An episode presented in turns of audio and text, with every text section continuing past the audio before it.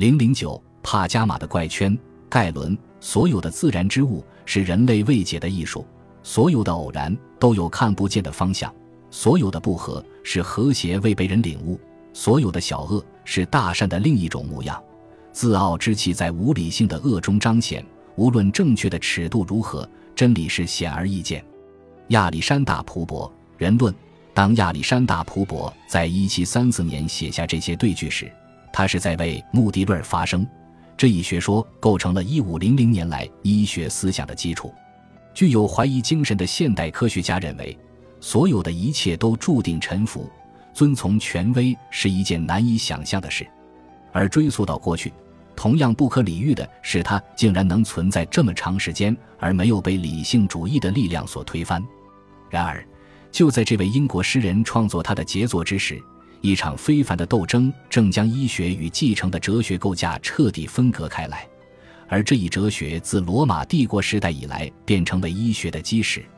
中世纪和文艺复兴时期的医生所接受的教育实际上并不利于科学的进步，而他们所学来源于一个人——公元两世纪帕加马的希腊医生盖伦的知识遗产。盖伦的神学生物学理论是由一系列矛盾构成的。他的人生亦是如此，他的事业是一项长期充满矛盾的事件。他对超自然造物主的信服掩盖了他作为研究者的公正贡献。他日常可憎的个人行事作风似乎在嘲笑他自诩的哲学宁静。他既是医学调查中实验性方法的创始人，却也是在他死后一个半世纪里成为阻碍其进一步发展的主要因素。他在解剖学中的成就引领了现代医学对精准解剖的追求，进而理解疾病的基础，但同时又导致了解剖研究的停滞。直到16世纪，他的这种影响才逐渐消退。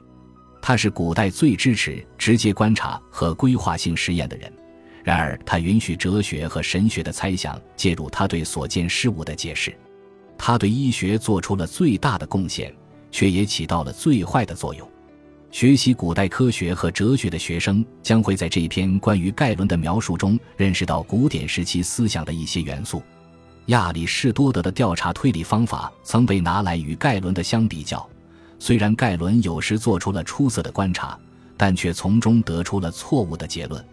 然而，错误是发生在盖伦这种伟人身上，使得形势变得更为严峻。他的前后矛盾如此突出。这导致他不仅因为在两千五百年医学史的演变中影响巨大而出名，同时也因为这一最大的悖论为人所熟知。因为上帝、造物主和自然在盖伦的著作中频繁出现，所以必须了解他赋予他们的含义。他生活在基督教发展的最早时期，他对这一新宗教非常熟悉，知道他和犹太教赋予他们各自崇拜的上帝的特征。在他的几本书中。他煞费苦心地将自己的信仰与犹太教和基督教的信仰区分开来。他的有神论概念还源于另一种传统信念，在这种传统中，不加批判的信仰被视为发现真理的障碍。这种信念来自苏格拉底、柏拉图和亚里士多德。正是这种传统使希波克拉底学派的医生们摆脱了埃斯库拉庇俄斯崇拜的神秘理论和治疗方法。抛弃了其他众多异教的信仰，这是一个不相信奇迹或神谕的传统，因此从本质上讲，它是反对犹太教和基督教神学的。这三种传统的共同信条是对神的无上崇敬，但是对神的不同理解最终导致他们分道扬镳。对于公元两世纪的犹太教徒和基督徒来说，神从无到有创造了这个世界，创造了动物和植物。在此之后，他继续细化自己的作品，进而创造了不同阶段、不同程度的奇迹。他与生物对话，他分隔了海洋，他治愈了绝症，对拒绝信仰者和伤害他子民之人予以灾祸。他派遣弥赛亚来医治人类的道德弊病。据犹太教徒所说，至少神承诺了终有一天他会如此。只要通过一种纯粹的信仰，这些事件无疑已经发生或即将发生。这种信仰会让人们，即便最终发现上述事件并非真实存在，也会将其作为神话或是误解而接纳。因此，信徒也对逝者一定会从坟墓的腐烂和尘土中重生这种事深信不疑。在所有犹太基督教徒的信仰中，最后一点是最无法被希腊人和罗马人所接受的。一世纪罗马医学编撰家奥卢斯科尼利厄斯瑟尔苏斯总结了典型的异教徒对这种观点的看法：什么样的身体在彻底毁灭后还能恢复其先前的自然状态？出生时的形态结构？这个问题没有答案，所以他们只能站在荒谬的立场上，将一切寄托于无所不能的神。但是神不能做卑鄙之事，也无法做违背自然的事。同样，如果一个人因为内心的邪恶滋生了可耻的愿望，神也不会满足他。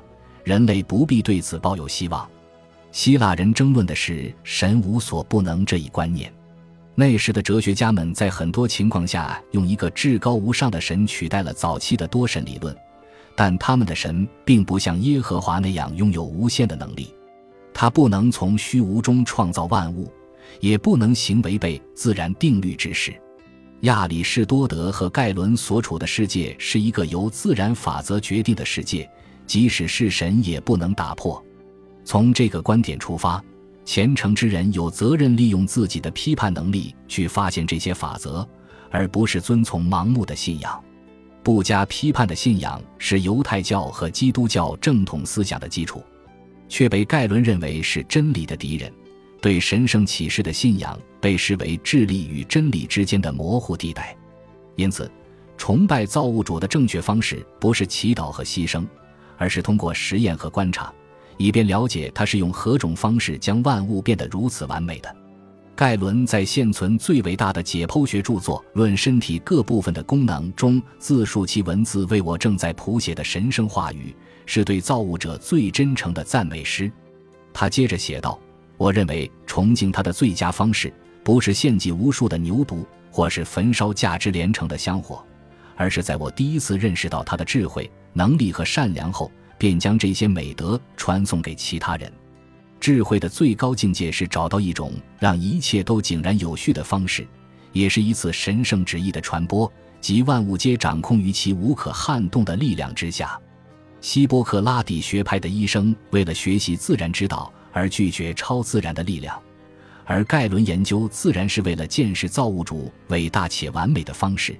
玄学和奇迹再无立足之地，这也称得上是现代科学家的信条。显然，盖伦的观点并非没有受到质疑。犹太派作家对他进行了强烈的反驳，特别是当他以言论攻击《创世纪》和《摩西五经》时。因为在这些典籍中，神的力量是无限的。然而，直到一千年后，我们才听到对他最有力的反对。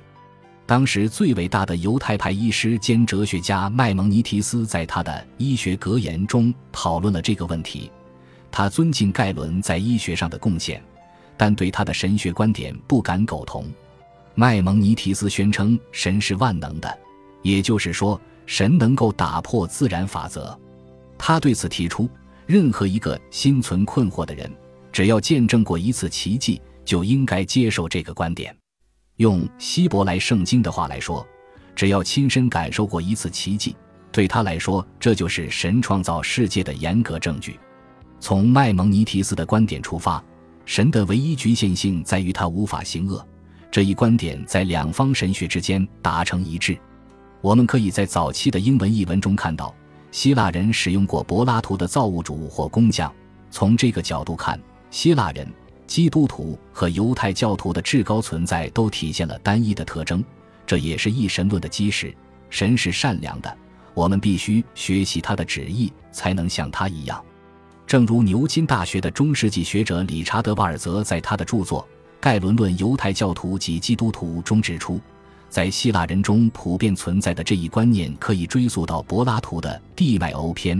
他在书中写道：“造物主是善良的，在善良的世界里不会产生任何嫉妒。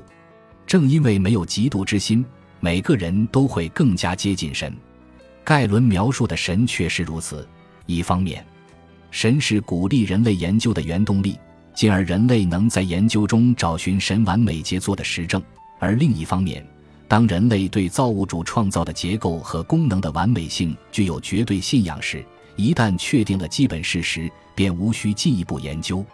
在盖伦种种矛盾的贡献中，第一个也是影响最持久、最广泛的是，他用实验和观察的方法来了解自然，留下的知识被他和他的弟子当做一种绝对法令。这种绝对性导致其阻碍了后来一五零零年的研究。在那个时代，研究医学就等同于研究盖伦。他对希波克拉底冷静的观察方法充满敬意，不仅是因为这一方法论本身，也在于他本人。他力图成为希波克拉底著作的主要阐释者，在这一点上，他无疑是成功的。他自豪地吹嘘说。他是希波克拉底传人中第一个阐明医学之父的教义的人，他也将为后人所用。他将自己类比图拉真皇帝，他铺平了罗马帝国曾被损坏的军事道路，而盖伦自称将希波克拉底的著作中的崎岖部分变得更容易通行。他之所以被视为科斯学派知识的传承者，不单单是因为他在研究中非常注重客观性，还因为他非常擅长自我推销。他之所以被肯定，不仅仅取决于他的贡献，也由于后代公认他是希波克拉底哲学的代表。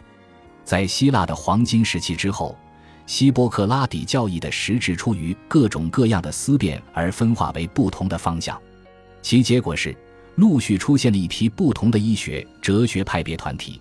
这些团体长期彼此争执不休，每个团体仍旧坚持对神秘主义的排斥。而科斯派的理性传统开始走向衰落，即便同一时期希波克拉底学派的医学名誉越发响亮。这些团体创建的体系更多的是基于推测而不是事实。理论总会取代经验，除了这个无人不知的例外，即希波克拉底的精确描述让位给了臆测和毫无根据的推论。随着时间的推移，希波克拉底的众多格言中，除了口头的奉劝外，继续发挥作用的就只剩下他反对超自然力量的训诫，但即便如此，这些古老的拐杖在很久之后也重新夺回了旧时的奇异魅力。